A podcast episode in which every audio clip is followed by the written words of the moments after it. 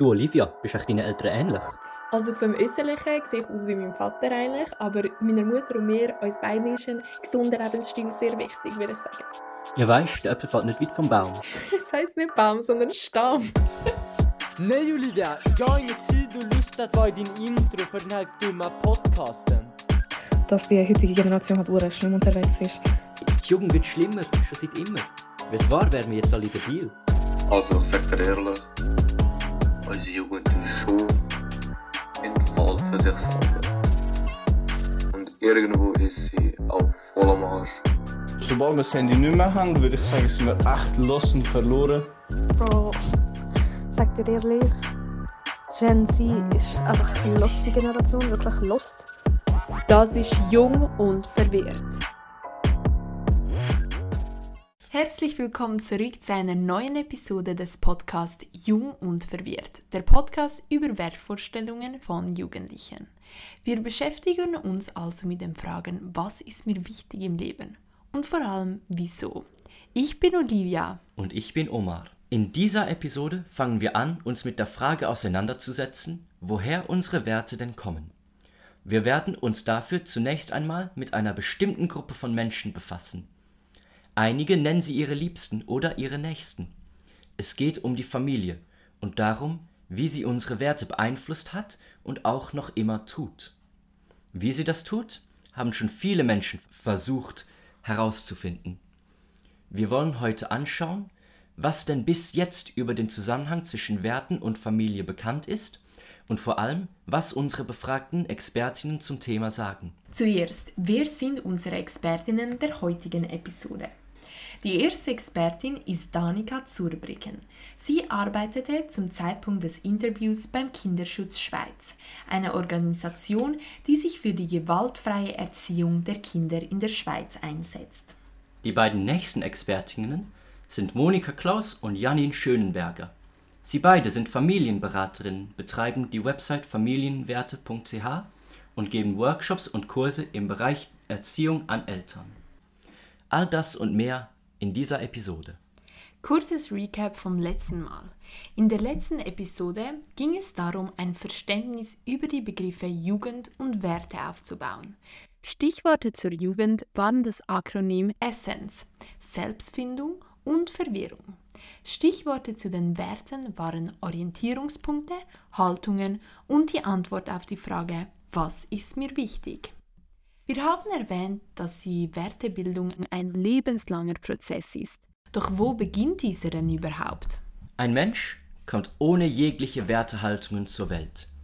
Sie sind also nichts Angeborenes, nicht etwas, was seit Geburt in uns drin steckt. Wertvorstellungen sind also etwas, das ein Mensch entwickeln muss.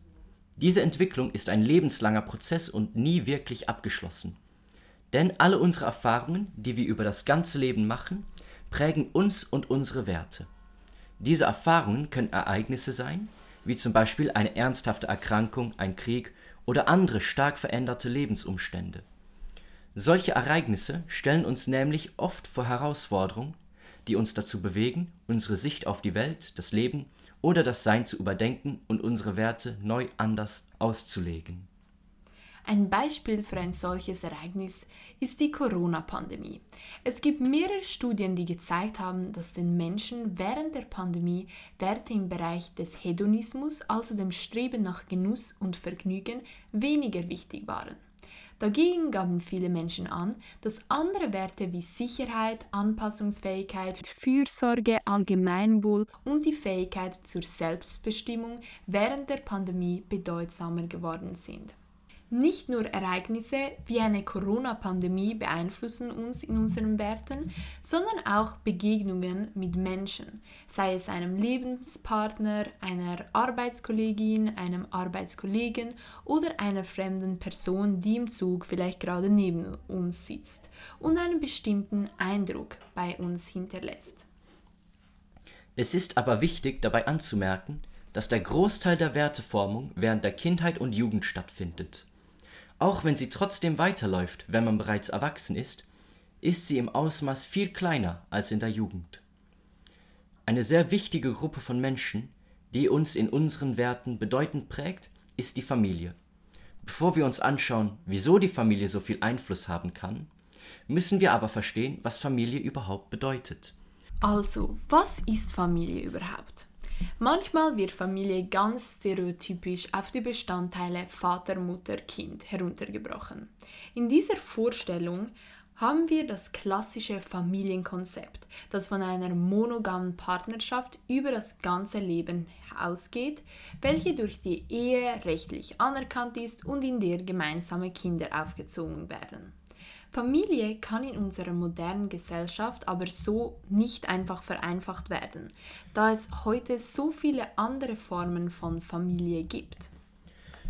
Man könnte die Familie in einer zeitgemäßeren, vielleicht etwas moderneren Definition erfassen als eine Lebensform, die mindestens ein Kind und mindestens einen Elternteil umfasst.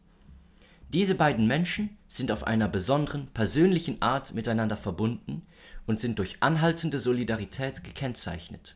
Strukturell betrachtet kann Familie nach dieser minimalistischen Definition als eine Gruppe angesehen werden, die aus mindestens zwei Personen besteht und über mindestens zwei Generationen hinweg reicht. Somit fallen sowohl Mehrgenerationenfamilien als auch alleinerziehende Mütter oder Väter mit ihren Kindern oder Kinder, die bei ihren Großeltern aufwachsen, sowie jegliche Arten von Patchwork-Familien unter den Begriff Familie. Je nach Familie unterscheiden sich die Werte natürlich. Wir haben eine unserer Expertinnen, Danica Zurbricken, vom Kinderschutz gefragt, ob in bestimmten Familien bestimmte Werte zu finden sind. Also ich kann es einfach nicht belegen. Also äh, das Einzige, was ich habe, wäre, wären Annahmen, dass in verschiedenen Kulturen vielleicht die Familie wichtiger ist oder dass, dass es Kulturen gibt, wo das Patriarchat stärker ist und dann halt wirklich ähm, ja, die Väter das Sagen haben und die anderen Familienmitglieder nicht viel sagen. Aber ich denke, das ist dann auch sehr schnell vorurteilsbehaftet und ich würde mich eigentlich, also ich, es gibt einen Unterschied, es gibt auch einen Unterschied in der Anwendung von Gewalt, je nach Kultur. Ich finde es wichtig, dass man sich dessen bewusst ist, aber ich finde, dass man trotzdem dann aufpassen muss, an nicht irgendwelche Kulturen oder, oder Herkünfte ähm, vorschnell verurteilt. Danica Zurbriggen meint also, dass man nicht einfach verallgemeinern kann, welche Werte in welchen Familien vorhanden sind. Was unserer Meinung nach jedoch verallgemeinert werden kann, ist, dass die Familie in einfachen Worten ausgedrückt ein Bindungsgefüge ist, in dem Menschen zusammenleben und sich eng miteinander verbunden fühlen. Festhalten können wir bezüglich des Begriffs Familie also erstens, dass die Familie eine abgegrenzte und private Sphäre bildet, zweitens, sie besteht aus Generationen von Menschen, die sich nahestehen, und drittens, es gibt eine starke emotionale Bindung zwischen den Mitgliedern. Durch diese tiefe Verbundenheit ist die Familie für einen Menschen, ein Kind, sehr wichtig. Die Familie stellt oft die erste Verbindung zu anderen Menschen dar. Sie ist der Ort, wo wir aufwachsen und als erstes lernen, wie man sich verhält und was man tun sollte und was nicht. Unsere Eltern oder andere Familienmitglieder sind also häufig unsere ersten Lehrer. Wir lernen von ihnen nicht nur praktische Fähigkeiten wie das Sprechen, sondern wir schauen auch von ihnen ab, was zwischenmenschliche Fähigkeiten sind, wie man zum Beispiel Konflikte löst und welche Haltungen wie vertreten werden. Familie ist somit auch oft die erste Umgebung, in der Kinder Werte erleben und erfahren. Die Familie hat daher auch so eine große Bedeutung, wenn nicht die größte überhaupt auf die Wertebildung eines Menschen. Der Einfluss kann sowohl positiv als auch negativ sein. Schauen wir uns den Zusammenhang zwischen den Werten von Eltern und von Kindern mal genauer an. Forschungsergebnisse zeigen die große Bedeutung der Wertevermittlung zwischen verschiedenen Generationen, insbesondere zwischen Eltern und ihren Kindern. Zwischen Eltern und ihren Kindern lassen sich nämlich oft Ähnlichkeiten in den Werten feststellen. Verschiedene Studien, darunter die LIFE-Studie, die über 23 Jahre in Deutschland durchgeführt wurde, haben den Zusammenhang zwischen elterlichen und kindlichen Werten untersucht. Die deutsche LIFE-Studie fand zum Beispiel heraus, dass der Einfluss der Eltern in allen untersuchten Bereichen sehr stark ist. Wieso das so ist, also wieso man zu diesem Forschungsresultat kommt, haben die Forscher versucht anhand von mehreren Gründen zu erklären. Zum einen meinen die Forscher, dass Menschen in Familien oft ähnliche Werte teilen, weil sie ähnliche soziale und kulturelle Hintergründe haben. Gemeinsame Lebensumstände, also zum Beispiel wie und wo man lebt, und soziale Einflüsse, also mit welchen Menschen man sich umgibt, können Gründe sein, wieso die Werte der Familienmitglieder sich ähneln. Allerdings weist die Live-Studie darauf hin, dass die Erziehung, also wie Eltern ihre Kinder erziehen, einen entscheidenden Einfluss auf die Übertragung der Werte an die nächste Generation hat. Die Weise und der Stil, wie Eltern ihre Kinder erziehen, beeinflusst also, ob das Kind die ähnlichen Werte hat wie seine Eltern oder nicht. Dazu gibt es folgende These. Wenn Eltern ihren Kindern liebevoll und barmherzig gegenüberstehen und in Gesprächen ihre eigenen Überzeugungen und Werte erklären, sind sie besser in der Lage, ihre Wertvorstellungen an ihre Kinder weiterzugeben. Dies gilt unabhängig vom konkreten Inhalt dieser Überzeugungen und Werte und ob es sich um politische Einstellungen oder andere nicht politische Werte handelt. Die Vermittlung von Werten an Kindern erfolgt auf zwei Arten. Die erste ist die direkte Erziehung, bei der Eltern bestimmte Verhaltensweisen positiv hervorheben und fördern, während sie andere Verhaltensweisen ablehnen. Meist erfolgt diese Erziehung verbal, indem die Eltern den Kindern sagen, was in Ordnung ist und was nicht. Obwohl diese Form der Erziehung wichtig ist, zeigt die Forschung, dass die zweite Art, die indirekte Erziehung, oft noch stärkeren Einfluss auf die Wertebildung hat. Bei der indirekten Erziehung stellen Eltern durch ihr eigenes Verhalten das Vorbild für Werte dar oder sie schaffen eine Umgebung, die das Erleben von Werten ermöglicht. Zum Beispiel können Sie bestimmte Spielzeuge oder Bücher auswählen, die bestimmte Werte vermitteln, oder Sie schicken Ihr Kind in einen bestimmten Verein. Ein sehr gutes Beispiel hierfür kann ich aus meiner eigenen Vergangenheit erzählen. Ich war nämlich, als ich noch ein Kind war, bei den Pfaddis unterwegs. In dieser Gruppe verbringt man viel Zeit im Wald, umgeben von der Natur, was uns zu Werten wie den Naturschutz führt. Aber auch die Konformität wird mit Hilfe von Uniformen, in denen man dann den ganzen Tag herumwatscheln muss, gefördert. Aber die Werte wurden schon mit dem Pfaddi-Gesetz explizit vermittelt. So wurden zum Beispiel in Vereinen wie der Pfaddi, die Kinder in der Freizeit besuchen, bestimmte Werte vermittelt. Werte wie die Konformität habe ich inzwischen aber hinter mir gelassen. Jedoch ist der Naturschutz mir noch heute wichtig. Ich hänge da auch noch einen persönlichen Gedanken an. Zum Beispiel war ich wirklich ein Kika-Kind. Ich habe nur diesen Kanal geschaut und meine Eltern haben mir nur wenige Sendungen erlaubt zu schauen.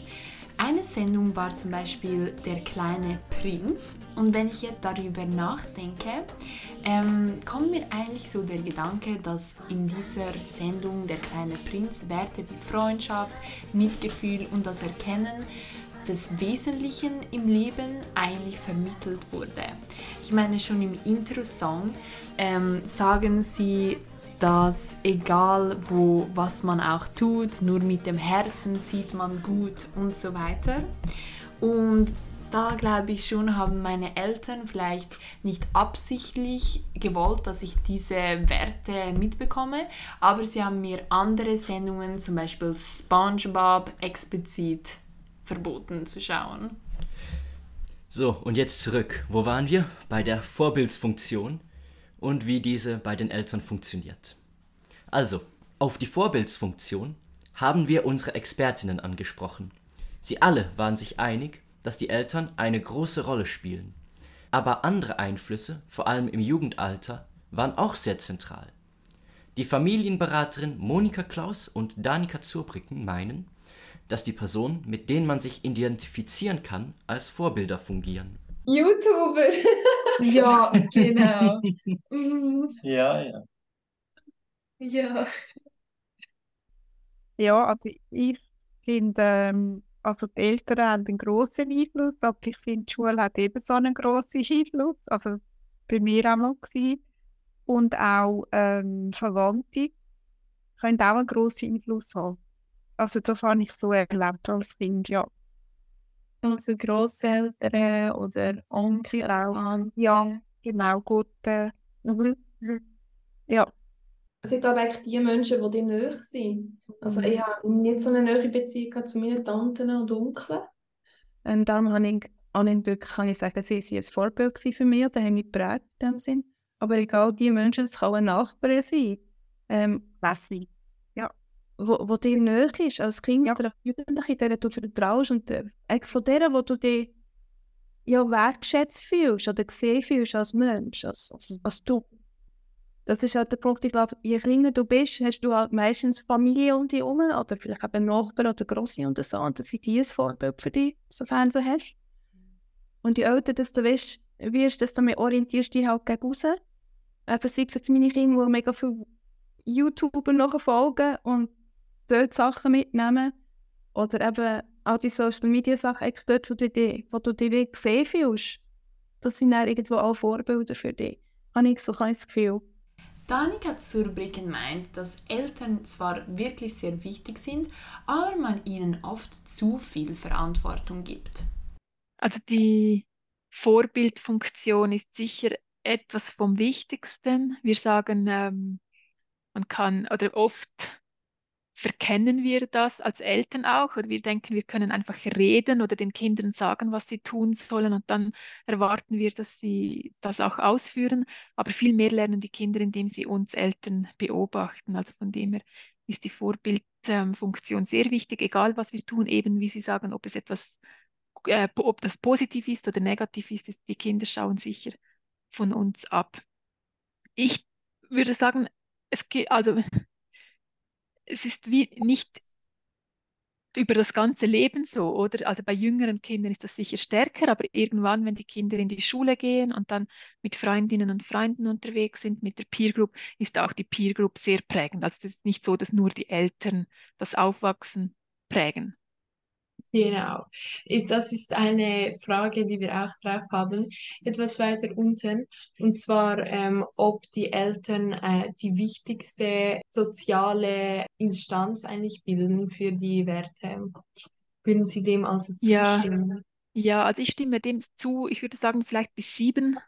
Und, ähm, und dann, wenn die Kinder älter werden, schwächt sich das ab und dann kann es sich natürlich auch dann total verändern. Und es kann natürlich auch ins, ins Verkehrte gehen, dass Kinder sagen, ich will diese Werte, die in meiner Familie gelebt wurden, die entsprechen mir nicht. Also wenn sie später erwachsen sind. Also ich finde es ist immer ein bisschen zu viel, oder wir Eltern denken, dass wir einen größeren Einfluss haben, als wir wirklich dann auch haben. Aber er ist Mhm. sicher sehr groß und sehr prägend, weil man sagt auch, dass bis zum Alter von drei Jahren zum Beispiel die ganze Bindung abgeschlossen ist und dass das sehr prägend ist und wir vieles dann gar nicht so bewusst mitbekommen.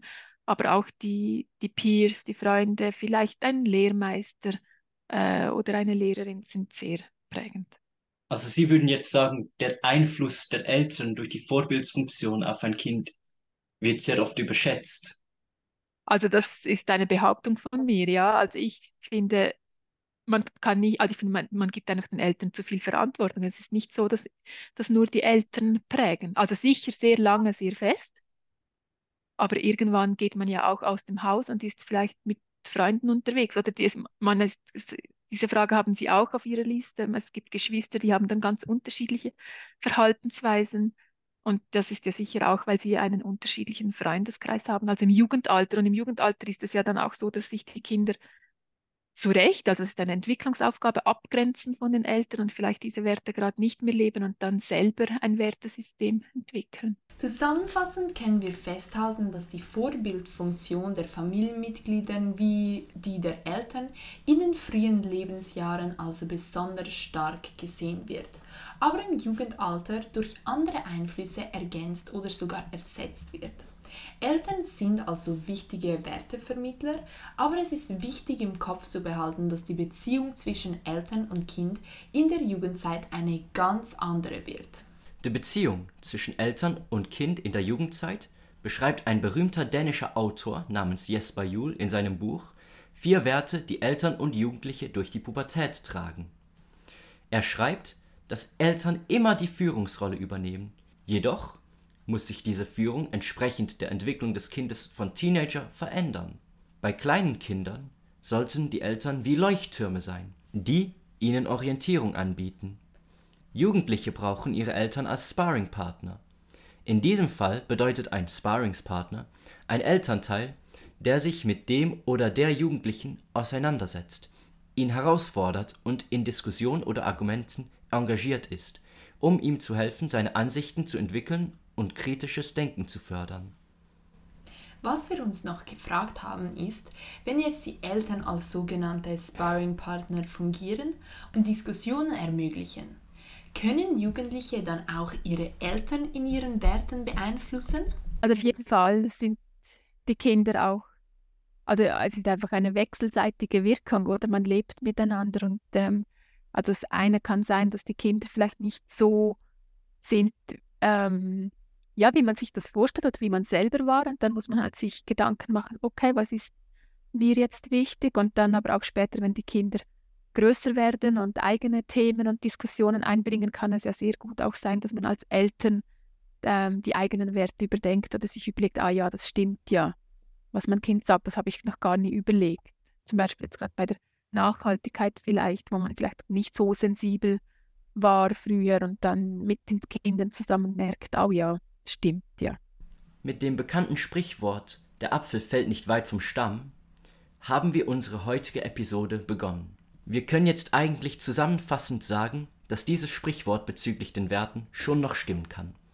Der Apfel rollt mit der Zeit jedoch etwas weg und sucht sich seinen eigenen Weg. Die Beziehung zwischen dem Stamm, den Eltern also, und dem Apfel, dem der Jugendlichen, verändert sich.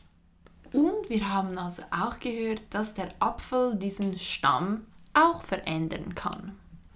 In der nächsten Episode werden wir uns zusammen mit einigen weiteren Expertinnen und Experten anschauen, welchen Einfluss denn die Bildung auf die Werte eines Menschen hat.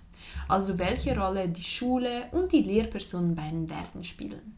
Die Frage lautet also, was passiert, wenn nicht mehr nur die Eltern die Vorbilder sind, sondern auch andere Bezugspersonen hinzukommen.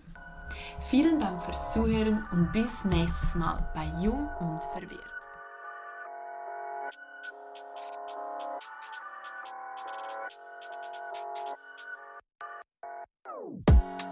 Nej Olivia, jag har ingen tid och lust att vara i din intro för den här dumma podcasten.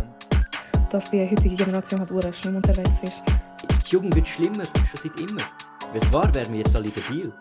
Also, ich sag dir ehrlich, unsere Jugend ist schon ein Fall für sich selber. Und irgendwo ist sie auf vollem Arsch. Sobald wir das Handy nicht mehr haben, würde ich sagen, sind wir echt los und verloren. Bro, sag dir ehrlich, Gen Z ist einfach eine lustige Generation, wirklich lost. Das war es mit Jung und Verwirrt.